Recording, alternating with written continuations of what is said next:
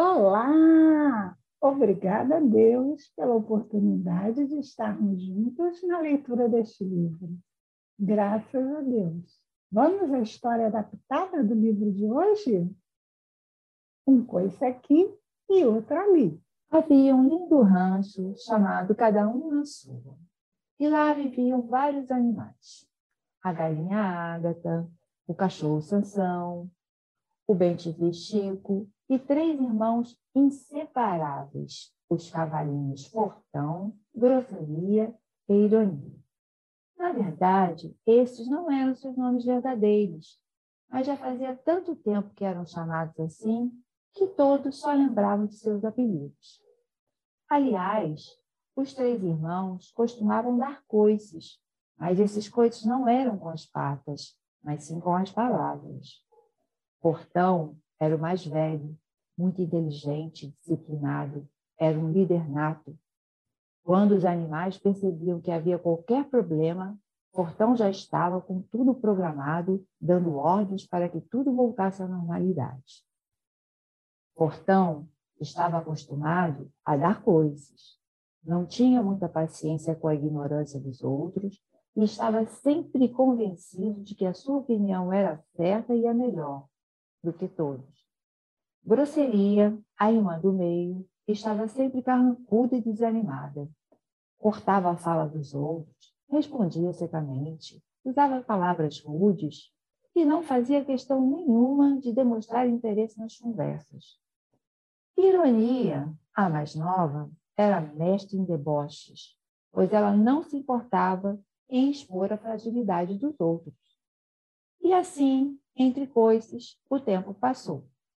E os moradores do rancho passaram a viver solitários, cada um na sua, para evitar levar coices. Você acha que os animais eram felizes assim, vivendo separados, cada um na sua? Será que eles continuaram vivendo assim? Vamos ver? Um dia, no rancho, cada um na sua, recebeu a visita de uma cacatua alva, chamada Aurora, que era muito sábia. E ela percebeu que tinha algo estranho no rancho, pois não havia alegria e nem espontaneidade entre os animais. Conversando com a galinha Ágata, Aurora entendeu que todos viviam isolados, com medo de levar coices, e resolveu procurar os três irmãos para uma conversa.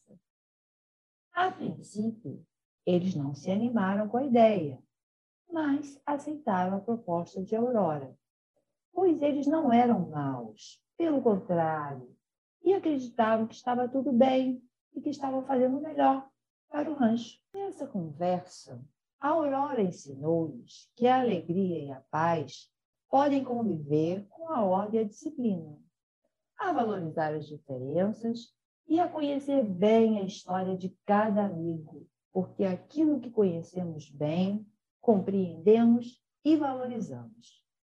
Todos se emocionaram com a ideia de serem amorosos e compreensivos uns com os outros.